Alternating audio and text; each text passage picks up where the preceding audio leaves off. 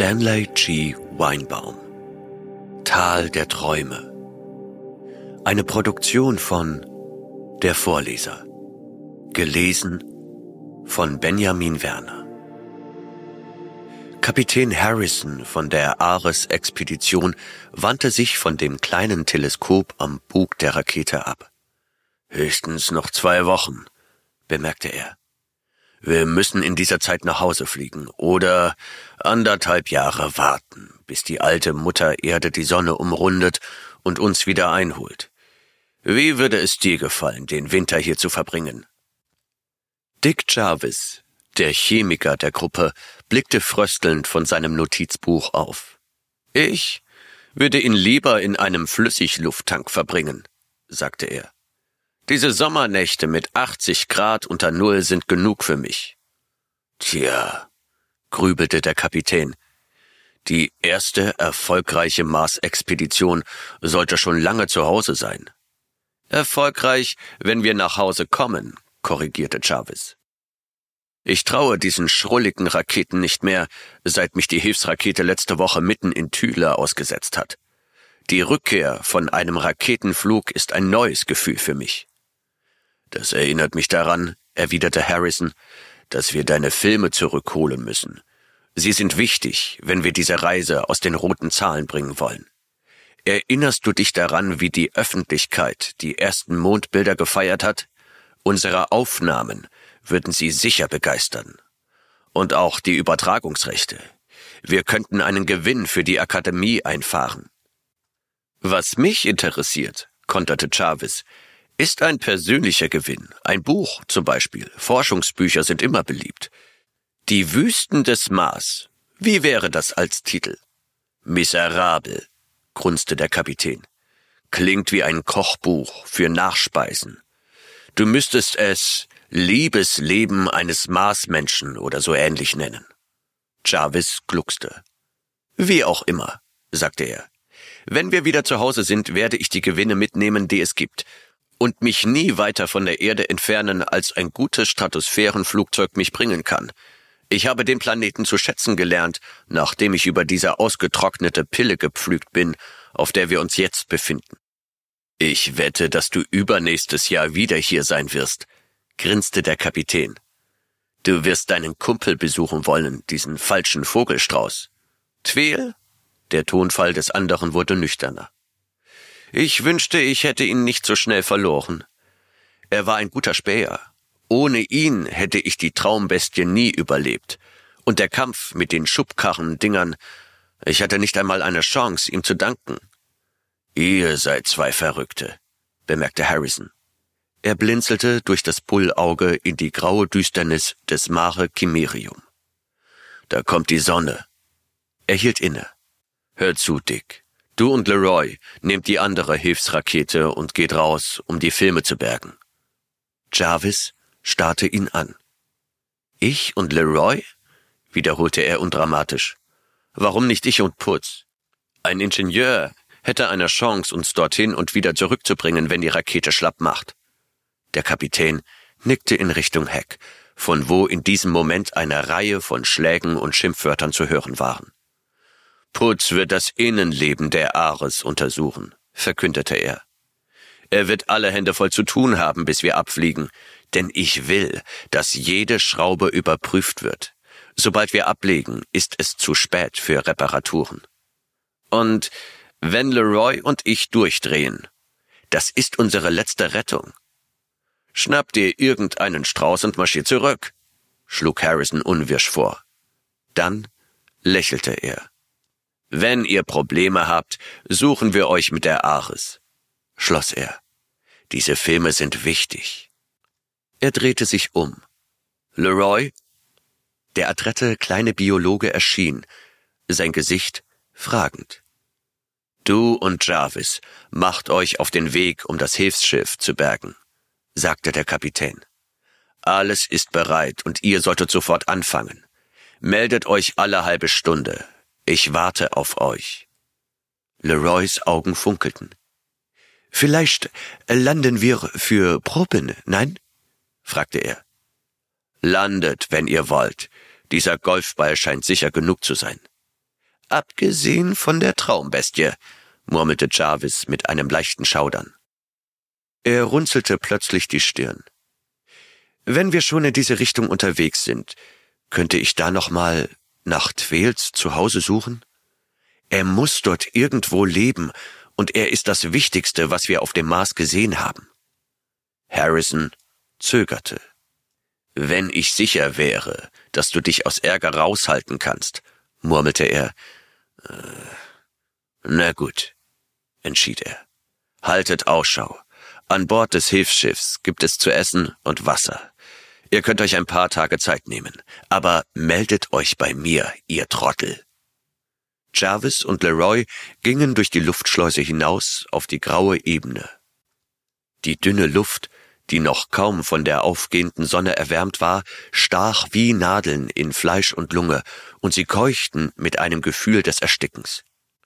Sie ließen sich in eine sitzende Position fallen und warteten darauf, dass sich ihre Körper, die monatelang in Akklimatisierungskammern auf der Erde trainiert worden waren, an die dünne Luft gewöhnten. Leroys Gesicht färbte sich wie immer blau, und Jarvis hörte, wie der Atem in seiner Kehle rasselte und ratterte. Doch nach fünf Minuten war das Unbehagen verflogen. Sie erhoben sich und stiegen in die kleine Hilfsrakete, die neben dem schwarzen Rumpf der Ares ruhte. Die Unterdüsen brüllten ihre feurige Atomexplosion heraus, Dreck und Teile von zerfetzten Biopoden wirbelten in einer Wolke auf, während die Rakete aufstieg.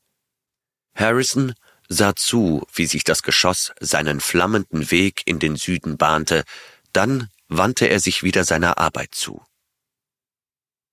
Es dauerte vier Tage, bis er die Rakete wiedersah. Gerade am Abend, als die Sonne mit der Plötzlichkeit einer ins Meer fallenden Kerze hinter dem Horizont verschwand, blitzte die Hilfsrakete aus dem südlichen Himmel auf und senkte sich sanft auf den flammenden Flügeln der Unterdüsen. Jarvis und Leroy tauchten auf, durchquerten die rasch hereinbrechende Dämmerung und standen ihm im Licht der Ares gegenüber. Er musterte die beiden. Jarvis war zerfleddert und zerkratzt, aber offenbar in besserer Verfassung als Leroy, dessen Schüchternheit völlig verloren gegangen war. Der kleine Biologe war so blass wie der nahe Mond, der draußen leuchtete. Ein Arm war mit einem Thermohautverband verbunden und seine Kleidung hing in regelrechten Fetzen. Aber es waren seine Augen, die Harrison am meisten auffielen. Für jemanden, der so viele müde Tage mit dem kleinen Franzosen verbracht hatte, hatten sie etwas Seltsames an sich. Sie waren eindeutig ängstlich, und das war seltsam, denn Leroy war kein Feigling, sonst wäre er nie einer der vier gewesen, die von der Akademie für die erste Mars-Expedition ausgewählt worden waren. Aber die Angst in seinen Augen war wesentlich eindeutiger als der andere Eindruck, dieser seltsame, starre Blick, der an eine Trance oder an eine Ekstase erinnerte. Wie ein Mensch, der Himmel und Hölle auf einmal gesehen hat, drückte Harrison es für sich selbst aus. Er sollte noch herausfinden, wie recht er damit hatte. Als sich das müde Paar setzte, nahm er eine schroffe Haltung ein. Ihr seid ein hübsches Paar, knurrte er. Ich hätte es besser wissen müssen, als ich euch alleine losziehen ließ. Er hielt inne. Ist dein Arm in Ordnung, Leroy? Brauchst du eine Behandlung? Jarvis antwortete. Er ist in Ordnung, nur aufgeschürft. Ich denke, es besteht keine Gefahr einer Infektion, denn Leroy sagt, dass es auf dem Mars keine Mikroben gibt. Gut, sagte der Kapitän. Dann lass mal hören. Eure Funksprüche hörten sich komisch an. Aus dem Paradies entkommen, hm? Ich wollte keine Details über das Funkgerät erzählen, sagte Jarvis nüchtern. Du hättest gedacht, wir wären verrückt geworden. Das glaube ich sowieso schon. Moi aussi, murmelte Leroy. Ich auch. Soll ich am Anfang beginnen? fragte der Chemiker. Unsere ersten Berichte waren schon ziemlich vollständig. Er starrte Putz an, der schweigend hereingekommen war. sein Gesicht und seine Hände vom Kohlenstoff geschwärzt und sich neben Harrison gesetzt hatte. Mit dem Anfang, entschied der Kapitän. Nun, begann Jarvis.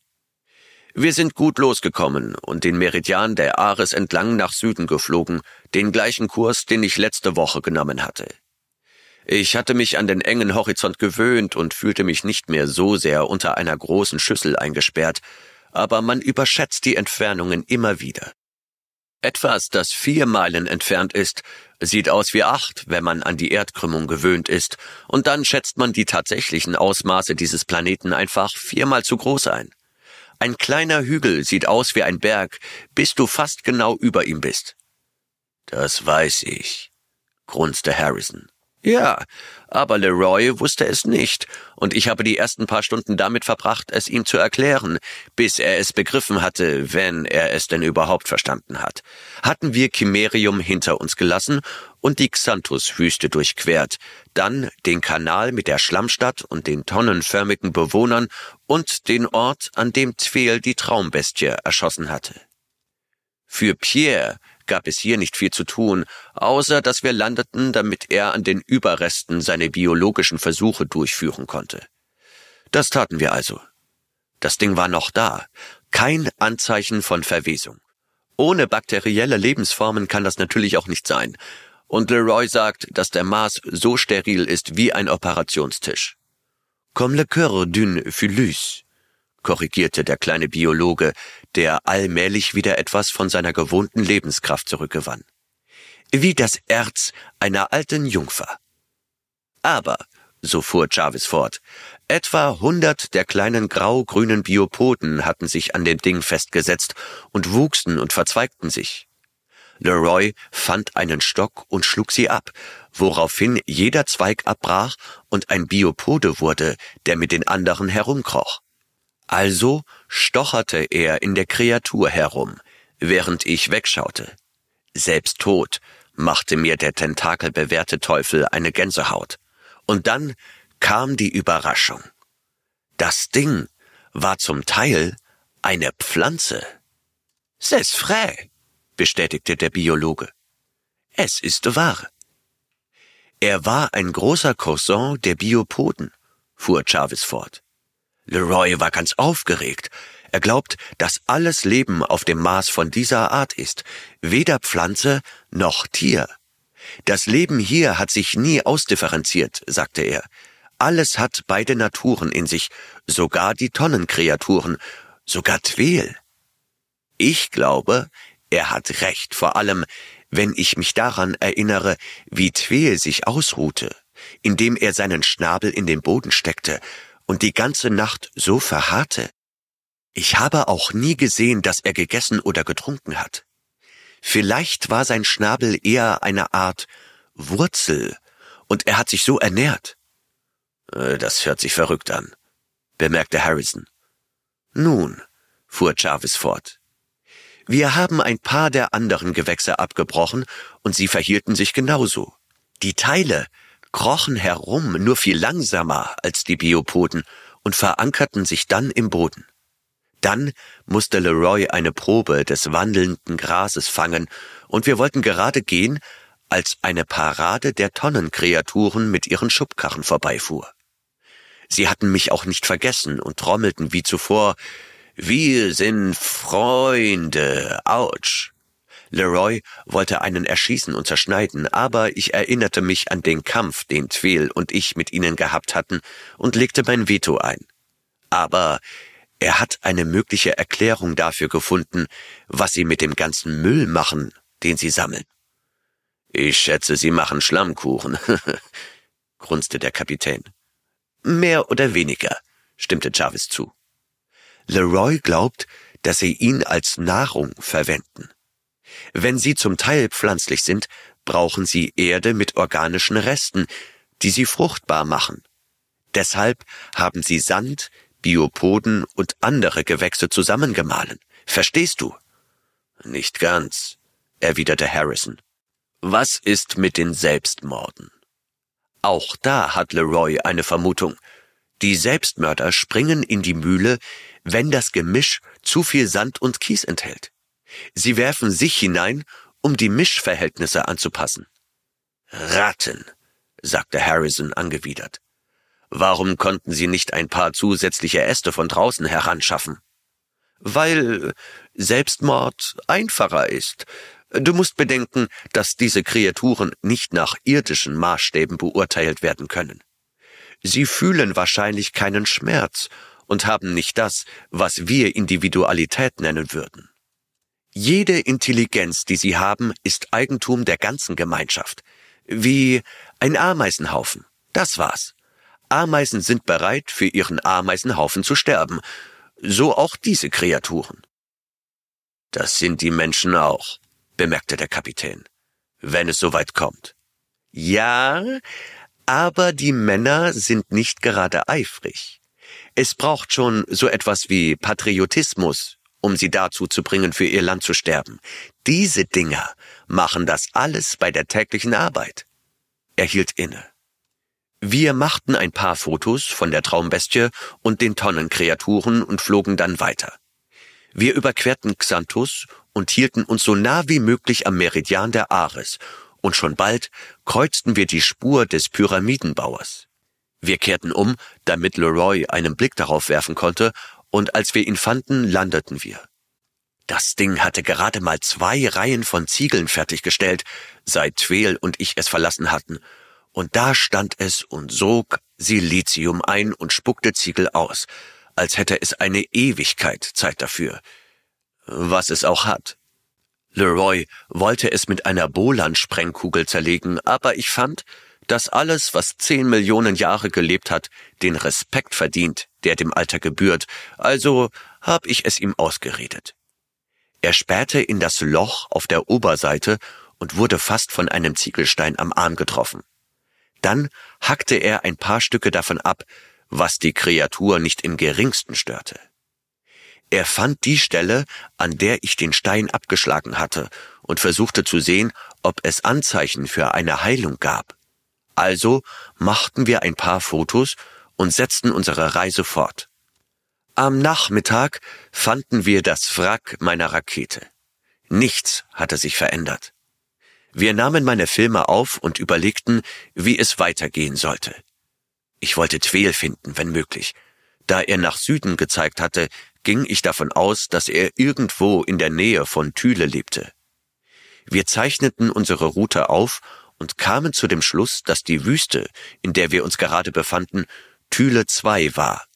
Thüle 1 müsste östlich von uns gelegen haben. Aus einer Ahnung heraus beschlossen wir, uns Thüle 1 anzuschauen und machten uns auf den Weg. Die Motors? fragte Putz und brach sein langes Schweigen. Ein Wunder, dass wir keine Probleme hatten, Karl. Deine Zündung hat perfekt funktioniert. Wir brummten also vor uns hin ziemlich hoch, um einen besseren Überblick zu bekommen. Ich würde sagen, etwa 50.000 Fuß. Thyle 2 breitete sich wie ein orangefarbener Teppich aus, und nach einer Weile erreichten wir den grauen Ausläufer des Mare Cronium, der es begrenzte. Er war schmal. Wir durchquerten ihn in einer halben Stunde, und da war Thyle 1. Dieselbe orangefarbene Wüste wie sein Gegenstück. Wir schwenkten nach Süden zum Mare Australe und folgten dem Rand der Wüste und gegen Sonnenuntergang entdeckten wir ihn. Entdeckt, echote Putz. Was entdeckt? Die Wüste war bedeckt, mit Gebäuden, keine dieser Schlammstädte in den Kanälen, obwohl ein Kanal durch sie führte. Aus der Karte schlossen wir, dass der Kanal eine Weiterführung des Kanals war, den Schiaparelli Ascanius nannte. Wir waren wahrscheinlich zu hoch, um von den Bewohnern der Stadt gesehen zu werden, aber auch zu hoch, um einen guten Blick auf sie zu haben, selbst mit dem Fernglas. Aber es war sowieso schon fast Sonnenuntergang, also hatten wir nicht vor, dort vorbeizuschauen. Wir umrundeten den Ort. Der Kanal mündete in das Mare Australe und dort, im Süden, glitzerte die schmelzende Poolkappe. Der Kanal führte Schmelzwasser ab. Wir konnten das Glitzern der kleinen Wellen darin erkennen. Im Südosten, Direkt am Rande des Mare Australe befand sich ein Tal. Die erste Unregelmäßigkeit, die ich auf dem Mars gesehen hatte, abgesehen von den Klippen, die Xanthus und Thyle II begrenzten. Wir flogen über das Tal. Jarvis hielt plötzlich inne und erschauderte. Leroy, dessen Gesichtsfarbe zurückgekehrt war, schien plötzlich blass zu werden. Der Chemiker fuhr fort. Nun, das Tal sah ganz in Ordnung aus, bis dahin. Eine graue Fläche, wahrscheinlich voll von Krabbeltieren wie die anderen. Wir kreisten über der Stadt, und ich muss dir sagen, dass dieser Ort, nun ja, gigantisch war. Zuerst dachte ich, die Größe läge an der erwähnten optischen Täuschung, du weißt schon, die Nähe des Horizonts, aber das war es nicht. Wir segelten direkt darüber hinweg, und so etwas hast du noch nie gesehen. Aber die Sonne verschwand in diesem Moment aus dem Blickfeld. Ich wusste, dass wir ziemlich weit im Süden waren, Breitengrad 60, aber ich wusste nicht, wie lange wir noch Nacht haben würden. Harrison warf einen Blick auf die Schiaparelli-Karte. Etwa 60, sagte er. Das entspricht in etwa dem antarktischen Kreis. Zu dieser Jahreszeit hättet ihr etwa vier Stunden Nacht. In drei Monaten hast du dann gar keine mehr. Drei Monate, echote Chavez erstaunt. Dann grinste er. Stimmt. Ich hatte vergessen, dass die Jahreszeiten hier doppelt so lang sind wie bei uns. Wir flogen etwa 20 Meilen in die Wüste hinaus, was die Stadt unter den Horizont brachte, für den Fall, dass wir verschlafen, und dort verbrachten wir die Nacht. Du hast recht, was die Länge angeht. Wir hatten etwa vier Stunden Dunkelheit und waren deshalb ziemlich ausgeruht. Wir haben gefrühstückt, dir unseren Standort genannt und uns auf den Weg gemacht, um uns die Stadt anzusehen. Wir schipperten von Osten auf sie zu, und sie ragte vor uns auf wie eine Bergkette. Mein Gott, was für eine Stadt. Nicht, dass New York keine höheren Gebäude hätte oder Chicago keine größere Fläche, aber was die schieren Ausmaße angeht, waren diese Gebäude eine Klasse für sich gigantisch. Die Stadt sah aber auch irgendwie seltsam aus. Du weißt ja, wie sich eine Stadt auf dem Land ausbreitet. Ein Nimbus von Vororten, ein Ring von Wohngebieten, Fabrikbezirken, Parks, Autobahnen. Hier gab es nichts von all dem. Die Stadt erhob sich so abrupt aus der Wüste wie eine Klippe. Nur ein paar kleine Sandhügel markierten die Grenze und dann die Mauern der gigantischen Gebäude. Die Architektur war ebenfalls seltsam. Es gab viele Vorrichtungen, die bei uns unmöglich sind, wie zum Beispiel Rücksprünge, damit sich ein Gebäude mit einer kleinen Basis ausbreiten konnte, während es emporstieg. Das wäre ein wertvoller Trick in New York, wo Land fast unbezahlbar ist, aber dafür müsste man die Marsgravitation dorthin übertragen. Da man eine Rakete nicht einfach auf einer öffentlichen Straße landen kann, setzten wir direkt am Kanal der Stadt auf, nahmen unsere kleinen Kameras und Revolver und machten uns auf den Weg zu einer Öffnung in der Mauer. Wir waren noch keine zehn Meter von der Rakete entfernt, als wir beide die Erklärung für viele der Merkwürdigkeiten sahen. Die Stadt lag in Trümmern, verlassen, ausgestorben, tot wie Babylon.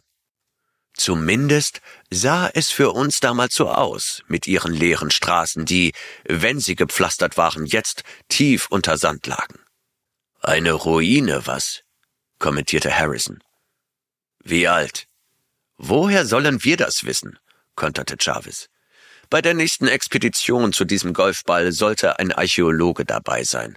Und auch ein Philologe, wie wir später herausfanden, aber es ist verdammt schwer, das Alter von irgendetwas hier zu schätzen. Die Dinge verwittern so langsam, dass die meisten Gebäude erst gestern errichtet worden sein könnten. Es gibt keine Regenfälle, keine Erdbeben, keine Vegetation, die mit ihren Wurzeln Risse verursacht, nichts. Die einzigen Alterungsfaktoren hier sind die Erosion durch den Wind, und die ist in dieser Atmosphäre vernachlässigbar, und die Risse, die durch Temperaturschwankungen entstehen und Ein weiterer Faktor. Meteoriten. Sie müssen gelegentlich auf die Stadt herabstürzen, wenn man die dünne Luft bedenkt und die Tatsache, dass wir vier davon genau hier in der Nähe der Ares einschlagen gesehen haben. Sieben, korrigierte der Kapitän. Drei sind heruntergekommen, während ihr weg wart. Nun, die Erosion durch Meteoriten muss sowieso sehr langsam vonstatten gehen. Große Meteoriten sind hier genauso selten wie auf der Erde. Denn große Meteoriten kommen trotz der Atmosphäre durch, und die Gebäude könnten eine Menge kleiner Meteoriten aushalten. Ich schätze, dass das Alter der Stadt 15.000 Jahre beträgt. Und das kann um einen großen Prozentsatz falsch sein. Selbst das ist Tausende von Jahren älter als jede menschliche Zivilisation. Vor 15.000 Jahren war die späte Steinzeit in der Geschichte der Menschheit. Leroy und ich schlichen uns wie Pygmäen an diese gewaltigen Gebäude heran und unterhielten uns im Flüsterton. Ich sage euch, es war gespenstisch, diese tote und verlassene Straße entlang zu gehen, und jedes Mal, wenn wir durch einen Schatten gingen, fröstelte es uns, und das nicht nur, weil Schatten auf dem Mars so kalt sind. Wir fühlten uns wie Eindringlinge, als ob die große Rasse, die diesen Ort erbaut hatte, unsere Anwesenheit auch nach 150 Jahrhunderten noch übel nehmen würde. Der Ort war so still wie ein Grab, aber wir stellten uns immer wieder Dinge vor, spähten in die dunklen Gassen zwischen den Gebäuden und schauten über unsere Schultern. Die meisten Gebäude waren fensterlos, aber wenn wir eine Öffnung in den riesigen Mauern sahen, konnten wir nicht wegschauen, weil wir erwarteten, dass ein Schrecken daraus hervorlugte. Dann kamen wir an einem Gebäude mit einem offenen Tor vorbei. Die Türen waren zwar da, aber durch Sand blockiert. Ich traute mich, einen Blick hineinzuwerfen, und dann stellten wir natürlich fest, dass wir unsere Taschenlampen vergessen hatten. Wir gingen ein paar Meter in die Dunkelheit und der Gang mündete in eine riesige Halle. Weit über uns ließ ein kleiner Spalt ein fahles Tageslicht herein, das nicht einmal annähernd ausreichte, um den Raum zu erhellen. Ich konnte nicht einmal erkennen, ob die Halle bis zum weit entfernten Dach reichte. Aber ich weiß, dass der Ort riesig war. Ich sagte etwas zu Leroy und eine Million dünner Echos kamen aus der Dunkelheit zu uns zurück. Danach hörten wir andere Geräusche schlitternde, raschelnde Geräusche, Flüstern und Geräusche wie unterdrücktes Atmen und etwas Schwarzes und Schwebendes zog zwischen uns und dem fernen Lichtspalt vorbei. Dann sahen wir drei kleine grünliche Lichtpunkte in der Dunkelheit zu unserer Linken. Wir starrten sie an, und plötzlich bewegten sie sich alle auf einmal. Leroy rief, sont des yeux. Und das waren sie. Es waren Augen.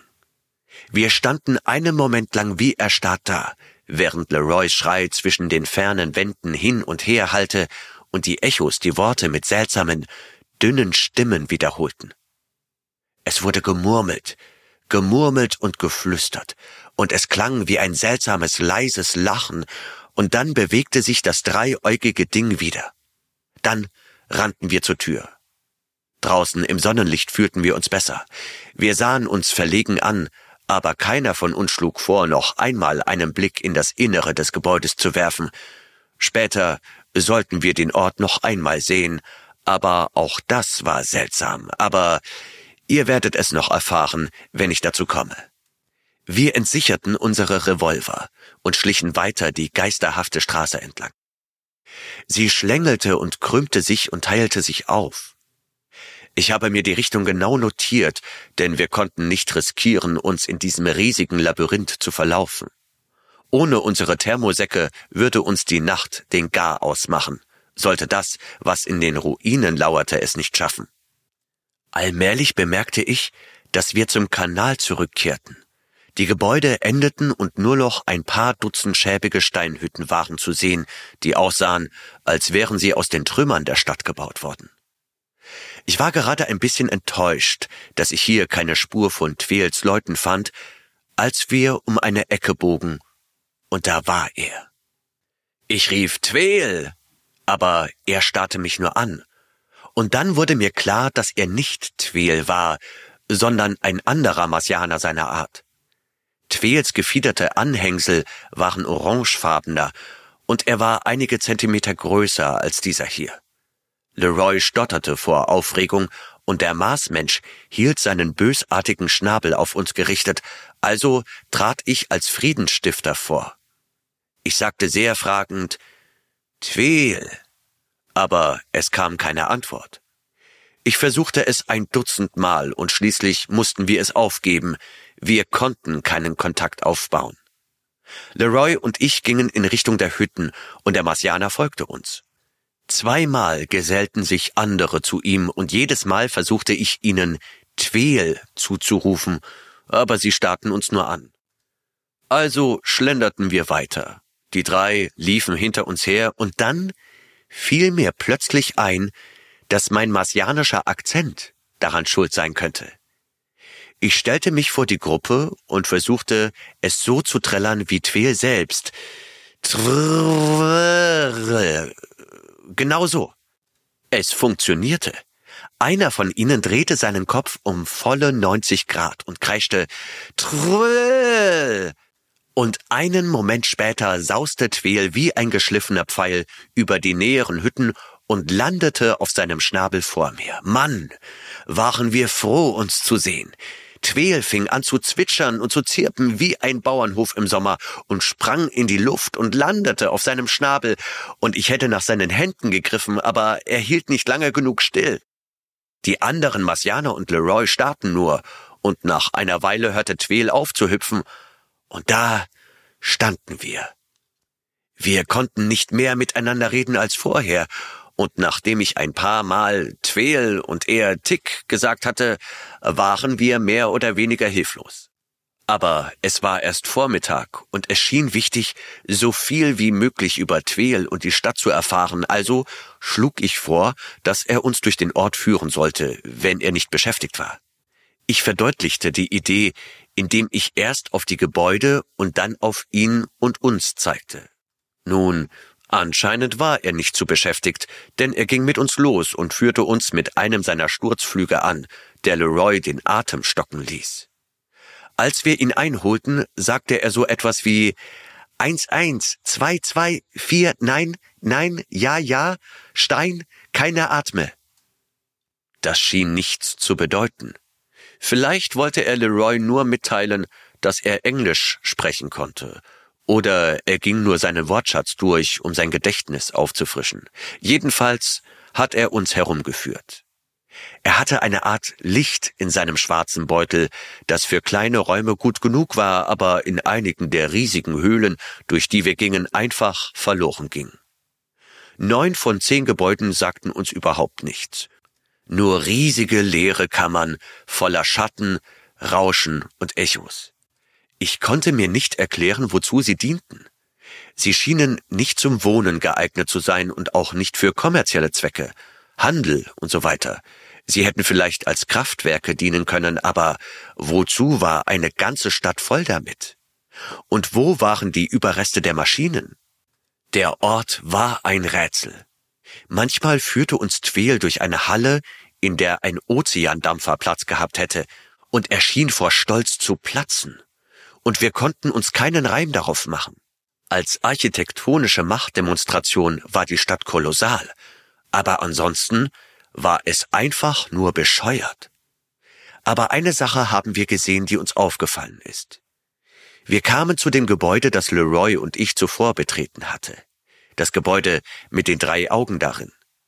Wir waren etwas unsicher, ob wir dort hineingehen sollten, aber Tweel zwitscherte und trillerte und sagte immer wieder Ja, ja, ja, ja. Also folgten wir ihm und sahen uns nervös nach dem Ding um, das uns beobachtet hatte.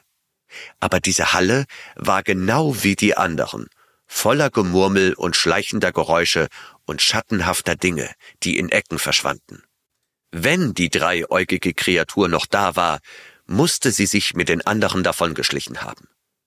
Tweel führte uns an der Wand entlang, Sein Licht zeigte eine Reihe von kleinen Nischen, und in der ersten von ihnen stießen wir auf ein rätselhaftes Ding. Ein sehr seltsames Ding. Als das Licht in der Nische aufblitzte, sah ich zuerst nur einen leeren Raum, und dann, als ich mich auf dem Boden hockte, sah ich es. Es war ein kleines Wesen, etwa so groß wie eine große Ratte, grau und zusammengekauert und offensichtlich erschrocken über unser Erscheinen. Es hatte das seltsamste, teuflischste Gesicht, spitze Ohren oder Hörner und satanische Augen, die mit einer Art teuflischer Intelligenz zu funkeln schienen. Tweel sah es auch und stieß einen wütenden Schrei aus, woraufhin sich die Kreatur auf zwei Bleistiftdünne Beine erhob und mit einem halben Entsetzen, halb trotzigen Quieken davonflitzte. Es flitzte an uns vorbei in die Dunkelheit, sogar für Tweel zu schnell, und während es rannte, flatterte etwas an seinem Körper wie ein flatternder Umhang. Tweel kreischte es wütend an und stieß ein schrilles Tohuwabohu aus, das wie echte Wut klang. Aber das Ding war weg, und dann bemerkte ich das Seltsamste aller vorstellbaren Details. Dort, wo es auf dem Boden gehockt hatte, lag ein Buch. Es hatte sich über ein Buch gebeugt. Ich machte einen Schritt nach vorne und tatsächlich, auf den Seiten war eine Art Inschrift zu lesen.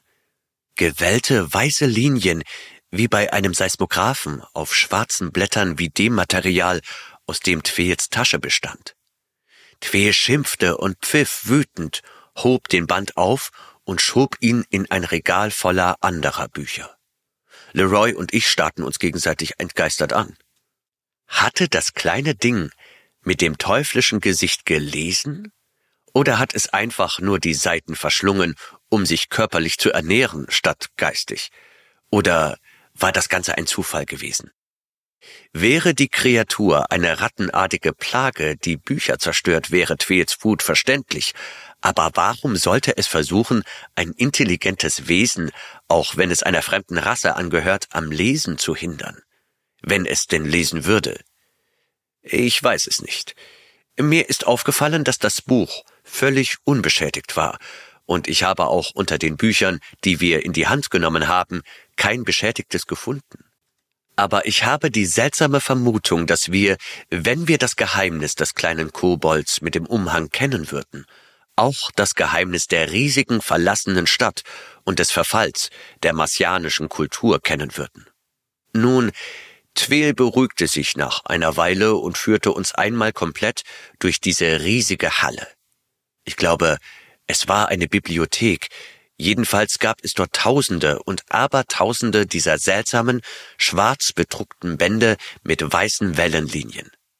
In einigen gab es auch Bilder und einige davon zeigten Tweels Leute. Das ist natürlich ein Hinweis darauf, dass ein Volk die Stadt gebaut und die Bücher gedruckt hat. Ich glaube nicht, dass der größte Philologe der Welt jemals auch nur eine Zeile dieser Aufzeichnungen übersetzen wird. Sie wurden von Geistern gemacht, die zu verschieden von unseren sind. Tweel konnte sie natürlich lesen. Er zwitscherte mir ein paar Zeilen zu, und dann nahm ich mit seiner Erlaubnis ein paar der Bücher mit. Zu einigen sagte er Nein, nein, nein, und zu anderen Ja, ja, ja. Vielleicht behielt er die zurück, die seine Leute brauchten, oder er ließ mich die nehmen, von denen er dachte, dass wir sie am leichtesten verstehen würden. Ich weiß es nicht. Die Bücher sind draußen in der Rakete. Dann hielt er das schwache Licht seiner Lampe auf die Wände, und sie waren abgebildet. Gott, was für Bilder. Sie erstreckten sich bis in die Schwärze des Daches, geheimnisvoll und gigantisch. Ich konnte mit der ersten Wand nicht viel anfangen.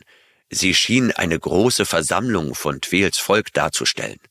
Vielleicht sollte sie die Gesellschaft oder die Regierung symbolisieren. Die nächste Wand war offensichtlicher. Sie zeigte Wesen bei der Arbeit an einer kolossalen Maschine, die wohl für die Industrie oder die Wissenschaft stand.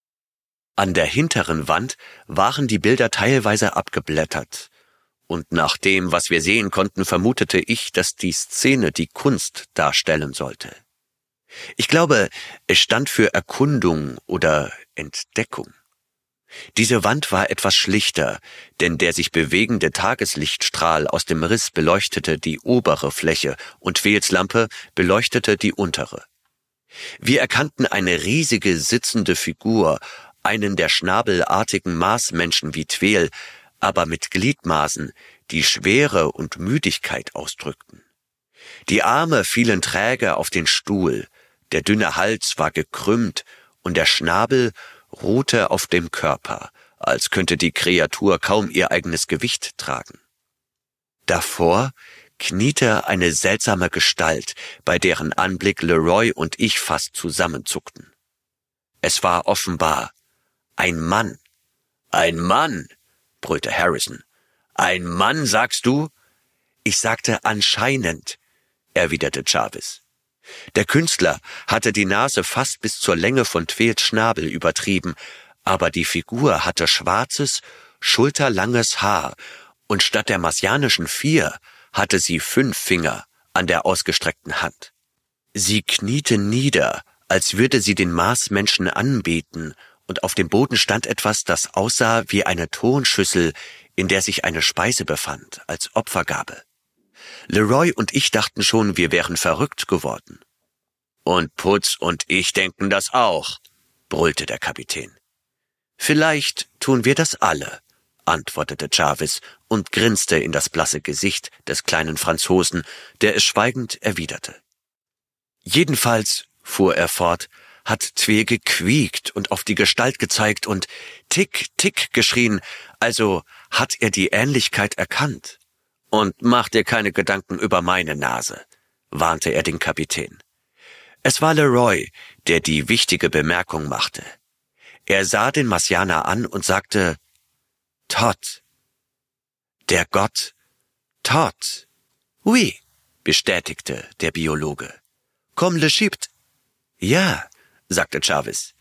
Wie der ägyptische ibisköpfige Gott, der mit dem Schnabel. Kaum hatte Tweel den Namen Todd gehört, fing er an zu zwitschern und zu quieken. Er zeigte auf sich und sagte Todd, Todd und fuchtelte dann mit den Armen herum und wiederholte es. Natürlich machte er oft seltsame Dinge, aber wir dachten beide, wir hätten verstanden, was er meinte. Er wollte uns sagen, dass sein Volk sich Todd nennt. Versteht ihr, worauf ich hinaus will? Ja, ich verstehe, sagte Harrison. Du glaubst, dass die Marsmenschen der Erde einen Besuch abgestattet haben und die Ägypter sich in ihrer Mythologie daran erinnert haben. Dann liegst du falsch, denn vor 15.000 Jahren gab es noch keine ägyptische Zivilisation. Falsch, grinste Jarvis. Schade, dass wir keinen Archäologen dabei haben, aber Leroy hat mir erzählt, dass es damals eine steinzeitliche Kultur in Ägypten gab, die vordynastische Zivilisation. Und wenn schon, was ist damit? Eine ganze Menge. Alles auf diesem Bild beweist, dass ich recht habe. Die Haltung des Marsmenschen, schwer und müde, das ist die unnatürliche Belastung durch die irdische Schwerkraft. Der Name Todd, Leroy hat mir erzählt, dass Todd der ägyptische Gott der Philosophie und der Erfinder der Schrift war. Verstehst du das? Sie müssen die Idee aufgeschnappt haben, als sie dem Marsmenschen beim Notizenmachen zusahen. Es ist zu viel des Zufalls, dass Todd schnabelig und ibisköpfig ist und dass die schnabeligen Marsianer sich Todd nennen. Nun, man wird mich hängen, aber was ist mit der Nase des Ägypters? Willst du mir sagen, dass die Ägypter in der Steinzeit längere Nasen hatten als normale Menschen? Natürlich nicht. Es ist nur so, dass die Marsmenschen ihre Bilder ganz natürlich in marsianischer Form gegossen haben. Neigt der Mensch nicht dazu, alles auf sich selbst zu beziehen? Deshalb haben Dugongs und Seekühe den Mythos der Meerjungfrauen ausgelöst. Die Segler glaubten, menschliche Züge in den Gesichtern der Tiere zu sehen. Der Maßkünstler, der sich entweder auf Beschreibungen oder unvollkommene Fotos stützte, übertrieb natürlich die Größe der menschlichen Nase so weit, dass sie für ihn normal aussah. Zumindest ist das meine Theorie. Nun, als Theorie reicht es, grunzte Harrison. Was ich wissen will, ist, warum ihr zwei hierher zurückgekommen seid und ausgesehen habt wie ein paar Vogelnester vom vorletzten Jahr. Jarvis erschauderte erneut und warf einen weiteren Blick auf Leroy. Der kleine Biologe hatte seine gewohnte Gelassenheit wiedergefunden, aber er erwiderte den Blick mit einem ähnlichen Ausdruck des Schauderns wie der Chemiker. Dazu werden wir noch kommen, fuhr dieser fort. In der Zwischenzeit werde ich mich an Tweel und seine Leute halten. Wie ihr wisst, haben wir den größten Teil der drei Tage mit ihnen verbracht. Ich kann nicht auf alle Details eingehen, aber ich werde die wichtigsten Fakten zusammenfassen und unsere Schlussfolgerungen darlegen, die vielleicht keinen lächerlichen Franc wert sind. Es ist schwer, diese ausgetrocknete Welt nach irdischen Maßstäben zu beurteilen. Wir haben alles Mögliche fotografiert. Ich habe sogar versucht, das riesige Wandgemälde in der Bibliothek zu fotografieren, aber wenn Twels Lampe nicht ungewöhnlich reich an aktinischen Strahlen war, wird es wohl nicht zu sehen sein. Und das ist schade, denn es ist zweifellos das interessanteste Objekt, das wir auf dem Mars gefunden haben, zumindest aus menschlicher Sicht. Tweel war ein sehr zuvorkommender Gastgeber. Er hat uns zu allen interessanten Punkten geführt, sogar zum neuen Wasserwerk. Putz Augen leuchteten bei diesem Wort auf. Waterwerks, wiederholte er. Für what? Für den Kanal natürlich. Sie müssen einen Wasserstand aufbauen, um ihn durchfahren zu können.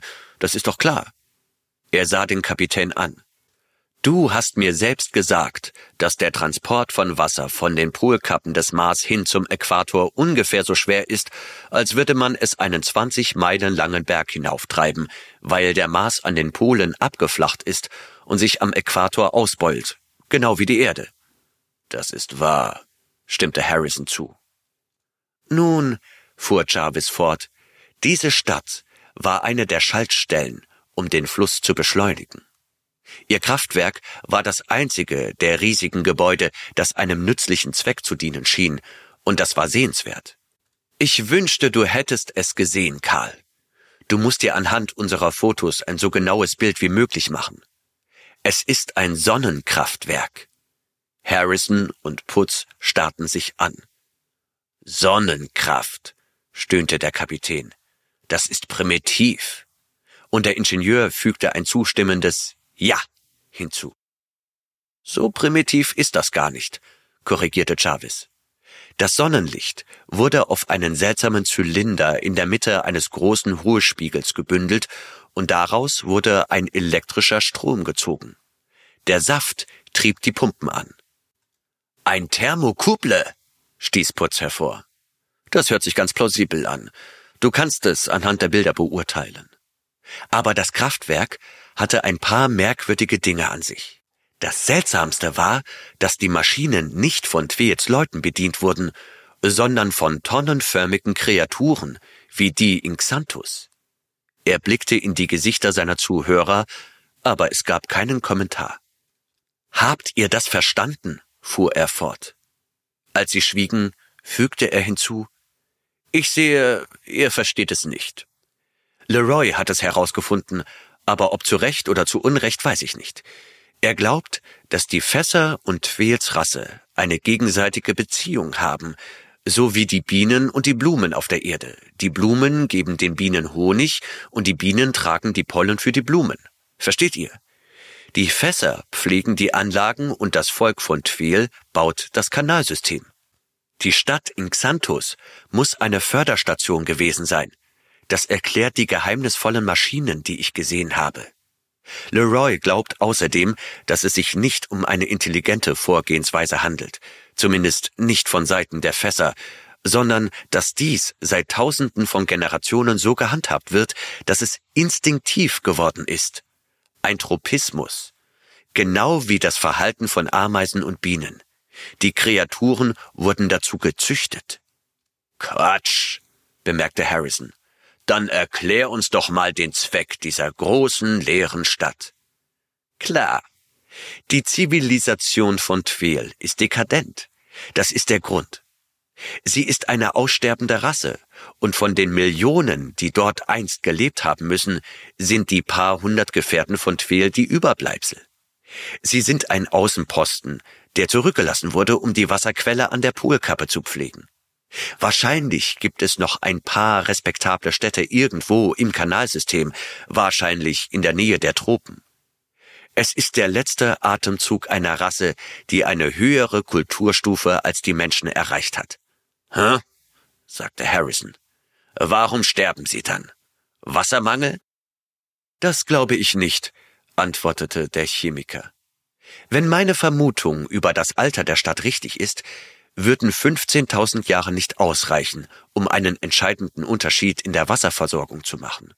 Und 100.000 auch nicht. Es ist etwas anderes, obwohl das Wasser zweifellos ein Faktor ist.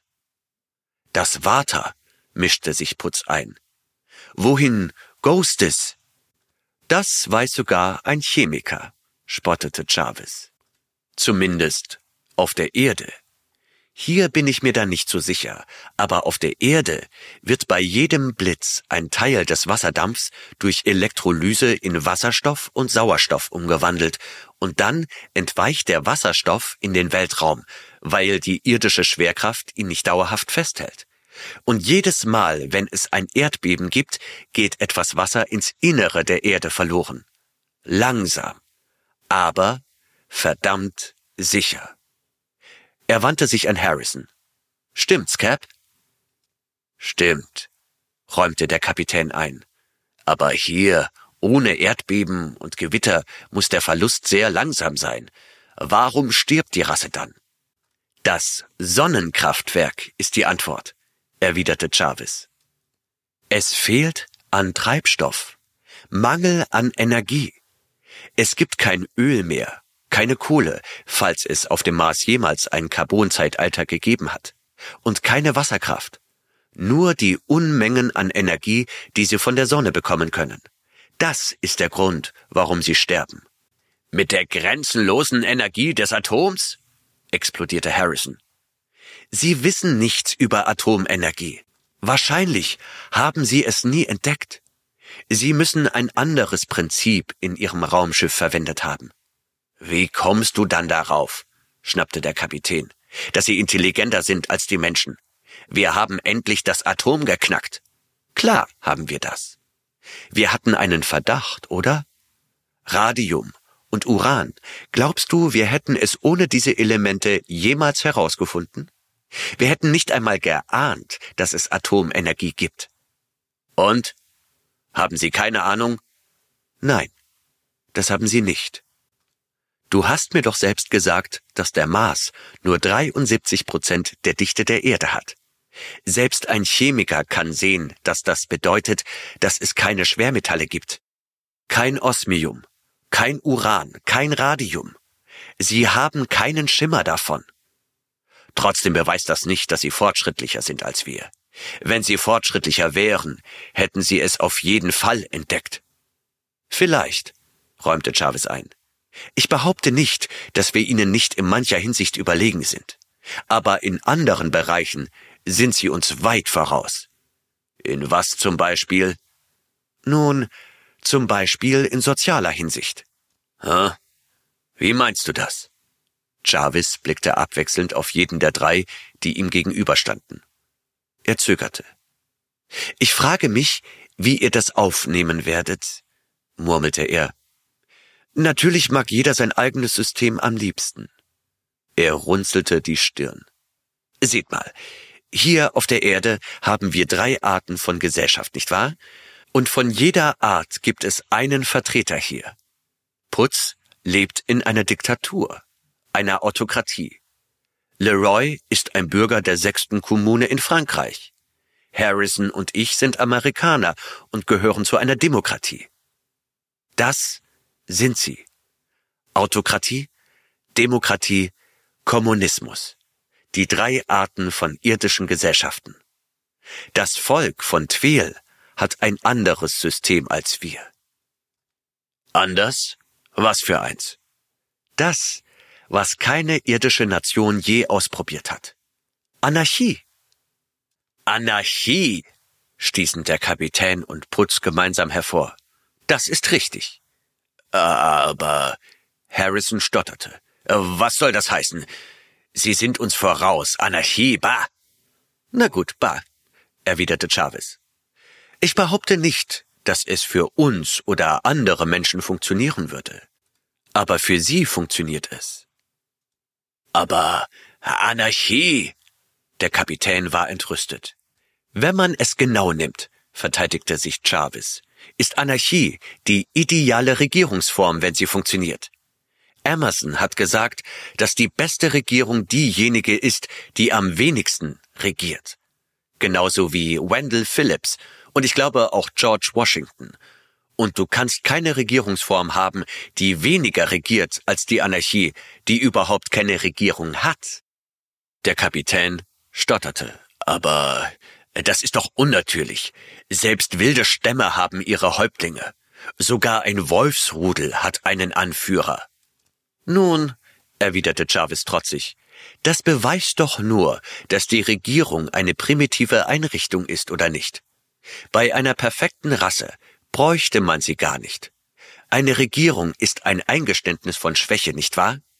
Es ist ein Eingeständnis, dass ein Teil des Volkes nicht mit dem Rest kooperieren will und dass man Gesetze braucht, um die Menschen zu bändigen, die ein Psychologe als unsozial bezeichnet. Wenn es keine unsozialen Menschen gäbe, Kriminelle und so weiter, bräuchtest du keine Gesetze und keine Polizei, oder? Aber eine Regierung, man, man braucht eine Regierung.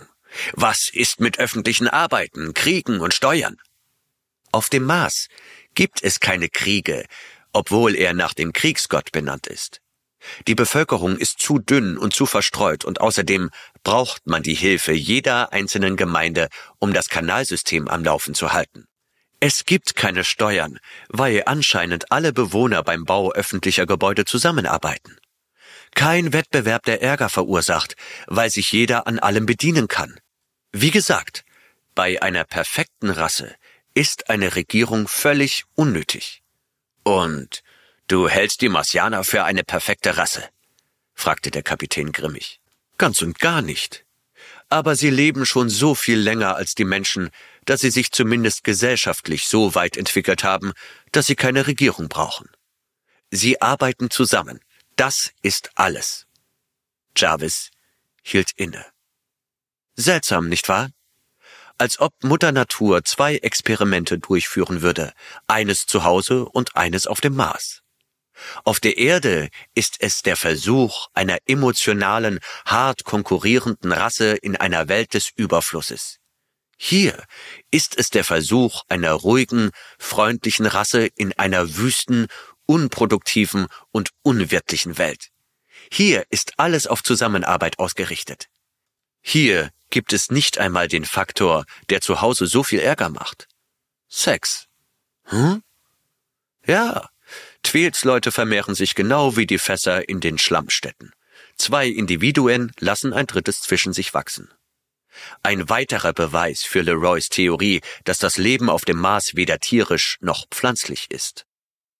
Außerdem war Tweel so ein guter Gastgeber, dass er ihm erlaubte, in seinem Schnabel zu stochern und mit seinen Federn zu spielen, und die Untersuchung hat Leroy überzeugt.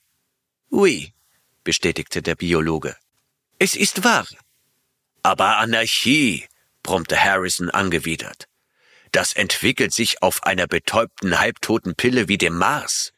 Es wird noch viele Jahrhunderte dauern, bis man sich auf der Erde darüber Gedanken machen muss, grinste Jarvis. Er fuhr mit seiner Erzählung fort. Also, wir sind durch die Totenstadt gewandert und haben alles fotografiert. Und dann. Jarvis hielt inne und erschauderte. Dann kam mir die Idee, einen Blick auf das Tal zu werfen, das wir von der Rakete aus gesehen hatten. Ich weiß nicht warum. Aber als wir versuchten, Tweel in diese Richtung zu lenken, fing er so an zu kreischen und zu schreien, dass ich dachte, er wäre verrückt geworden. Wenn das möglich ist, spottete Harrison. Also sind wir ohne ihn losgezogen. Er hat ständig gejammert und geschrien, nein, nein, nein, nein, Tick. Aber das machte uns nur noch neugieriger. Er segelte über unsere Köpfe hinweg und landete auf seinem Schnabel, aber wir gingen weiter und schließlich gab er auf und stapfte missmutig mit uns weiter. Das Tal lag nicht mehr als eine Meile südöstlich der Stadt. Tweel hätte die Strecke in zwanzig Sprüngen zurücklegen können, aber er zögerte und trödelte, zeigte immer wieder auf die Stadt und jammerte Nein, nein, nein, nein. Dann segelte er in die Luft und stürzte sich direkt vor uns auf seinen Schnabel, und wir mussten um ihn herumlaufen.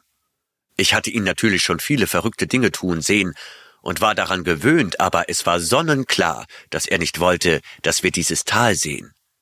Warum? fragte Harrison. Du hast gefragt, warum wir wie Landstreicher zurückgekommen sind, sagte Jarvis mit einem leisen Schaudern. Du wirst es erfahren.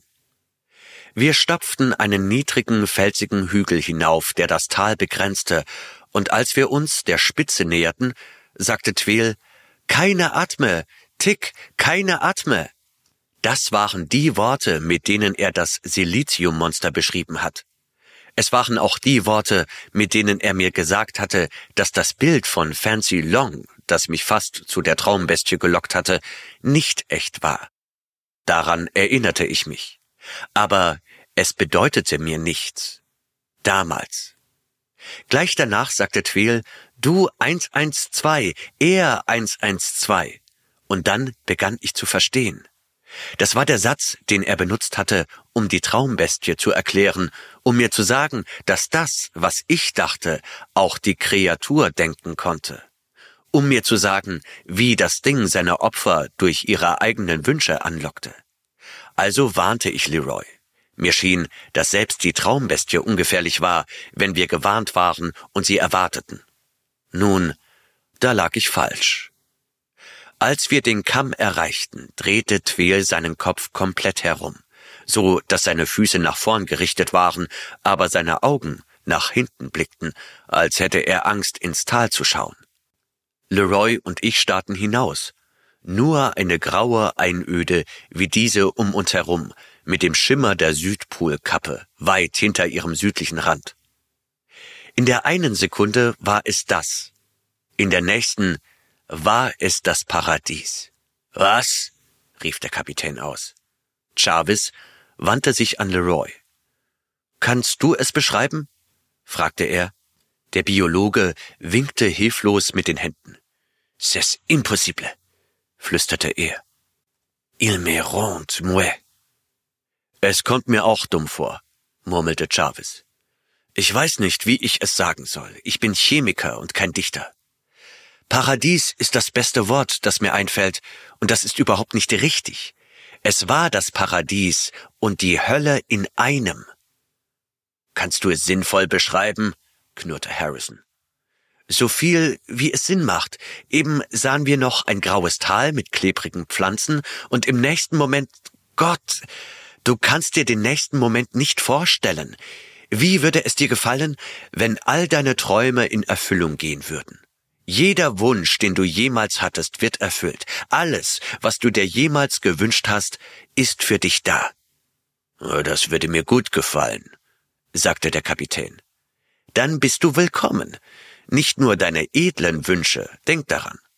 Jeder gute Impuls ja, aber auch jeder böse kleine Wunsch, jeder böse Gedanke, alles, was du dir jemals gewünscht hast, ob gut oder schlecht, die Traumbestien sind wunderbare Verführer, aber ihnen fehlt der moralische Sinn. Die Traumbestien. Ja, es war ein ganzes Tal von ihnen. Hunderte, schätze ich, vielleicht auch Tausende. Auf jeden Fall genug, um ein komplettes Bild deiner Wünsche zu zeichnen, sogar all die Vergessenen, die aus dem Unterbewusstsein geholt werden müssen. Ein Paradies, sozusagen. Ich sah ein Dutzend Fancy Longs in jedem Kostüm, das ich je an ihr bewundert hatte, und einige, die ich mir wohl ausgedacht hatte. Ich sah jede schöne Frau, die ich je gekannt habe, und sie alle buhlten um meine Aufmerksamkeit.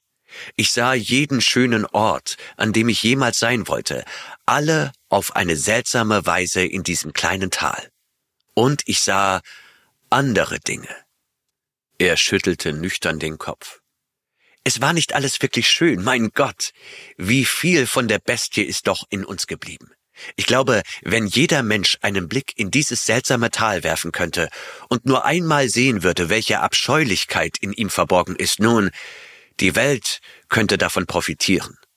Im Nachhinein habe ich dem Himmel gedankt, dass Leroy und sogar Tweel ihre eigenen Bilder gesehen haben und nicht meine.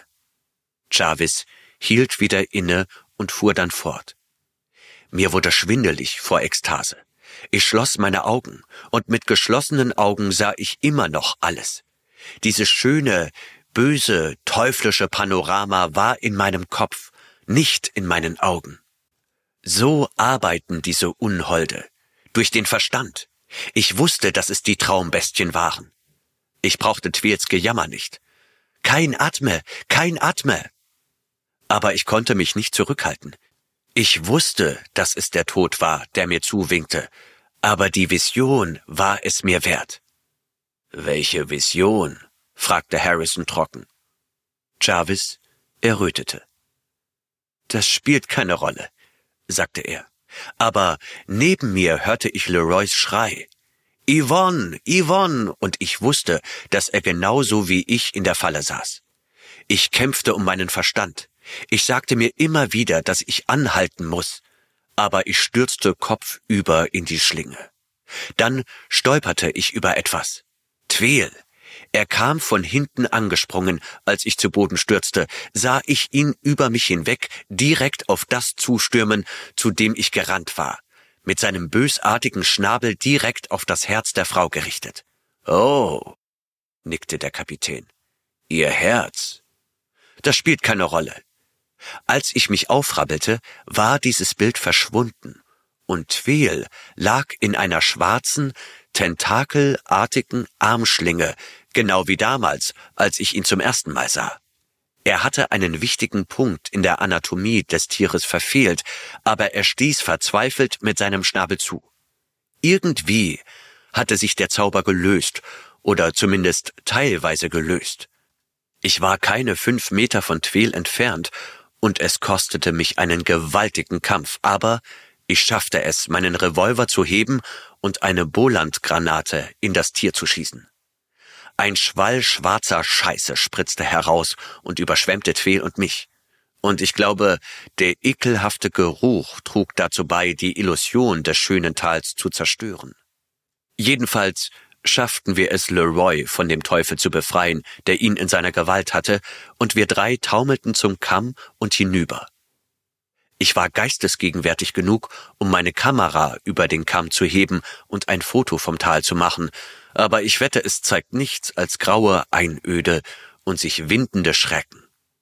Was wir sahen, sahen wir mit unserem Verstand, nicht mit unseren Augen. Jarvis hielt inne und erschauderte. Die Bestie hat Leroy halb vergiftet, fuhr er fort. Wir schleppten uns zurück zum Hilfsschiff, riefen euch an und taten, was wir konnten, um uns zu behandeln. Leroy nahm eine große Dosis des Cognacs, den wir dabei hatten. Wir wagten es nicht, etwas von Tweel zu probieren, weil sein Stoffwechsel so anders ist als unserer, dass das, was ihn heilte, uns töten konnte. Aber der Cognac schien zu wirken, und so kamen wir, nachdem ich noch eine Sache erledigt hatte, die ich erledigen wollte, hierher zurück. Und das ist alles. Das ist alles? fragte Harrison. Du hast also alle Rätsel des Mars gelöst, was? Nicht im geringsten, erwiderte Jarvis.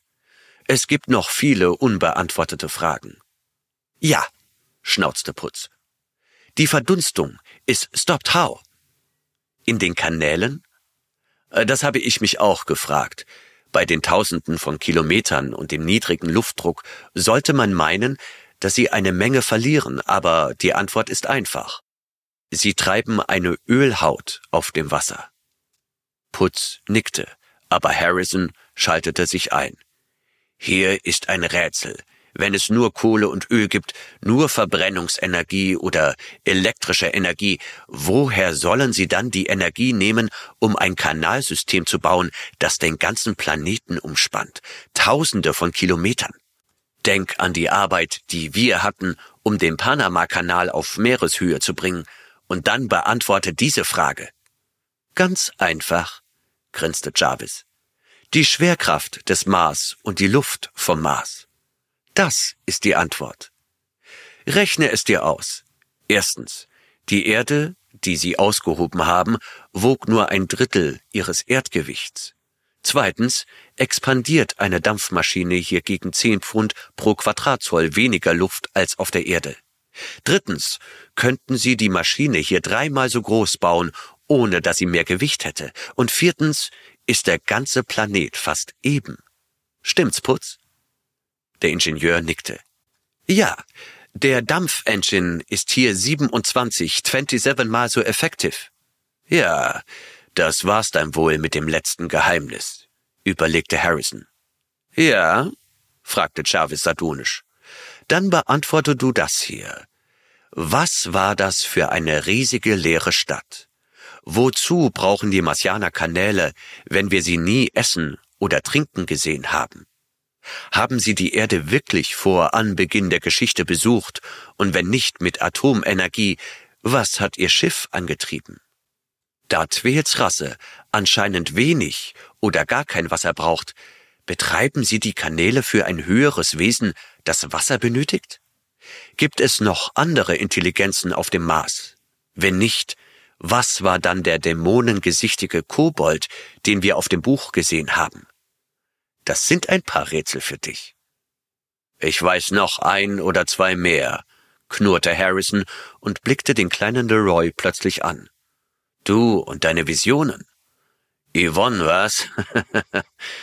Deine Frau heißt doch Marie, oder nicht? Der kleine Biologe wurde knallrot. Ui, gab er unglücklich zu. Er wandte sich mit flehenden Augen an den Kapitän. Bitte, sagte er, in Paris, tout le monde, jeder denkt anders über diese Dinge, nicht? Er drehte sich unbehaglich. Bitte, äh, du wirst es Marie nicht sagen, ne ce pas? Harrison gluckste.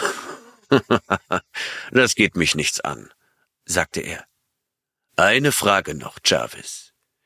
Was hast du noch gemacht, bevor du hierher zurückgekehrt bist? Jarvis sah scheu zur Seite Oh, das. Er zögerte.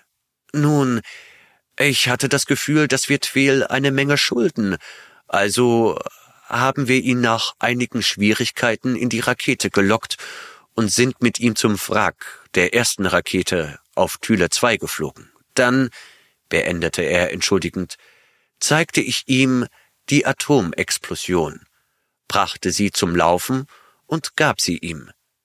Du hast was? brüllte der Kapitän. Du hast etwas so Mächtiges an eine außerirdische Rasse übergeben, vielleicht sogar an eine feindliche Rasse. Ja, das habe ich, sagte Chavez. Sieh mal, argumentierte er abwehrend.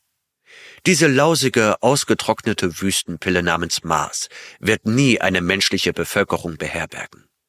Die Wüste Sahara ist ein genauso gutes Feld für den Imperialismus und viel näher an unserem Zuhause. Wir werden also Twels Rasse nie als Feinde ansehen. Der einzige Wert, den wir hier finden werden, ist der Handel mit den Marsianern. Warum sollte ich Twel dann nicht eine Chance auf Überleben geben? Mit Atomenergie können sie ihr Kanalsystem zu 100 Prozent betreiben, statt nur zu einem Fünftel, wie die Beobachtungen von Putz gezeigt haben. Sie können ihre Geisterstädte wieder bevölkern. Sie können ihre Künste und Industrien wieder aufleben lassen. Sie können mit den Völkern der Erde Handel treiben und ich wette, dass sie uns einiges beibringen können. Er hielt inne. Wenn sie die Atomexplosion in den Griff bekommen, und ich wette, dass sie das können. Tweel und seine straußengesichtigen Marsianer sind nicht dumm. Tal der Träume von Stanley G. Weinbaum. Eine Produktion von Der Vorleser. Gelesen von Benjamin Werner.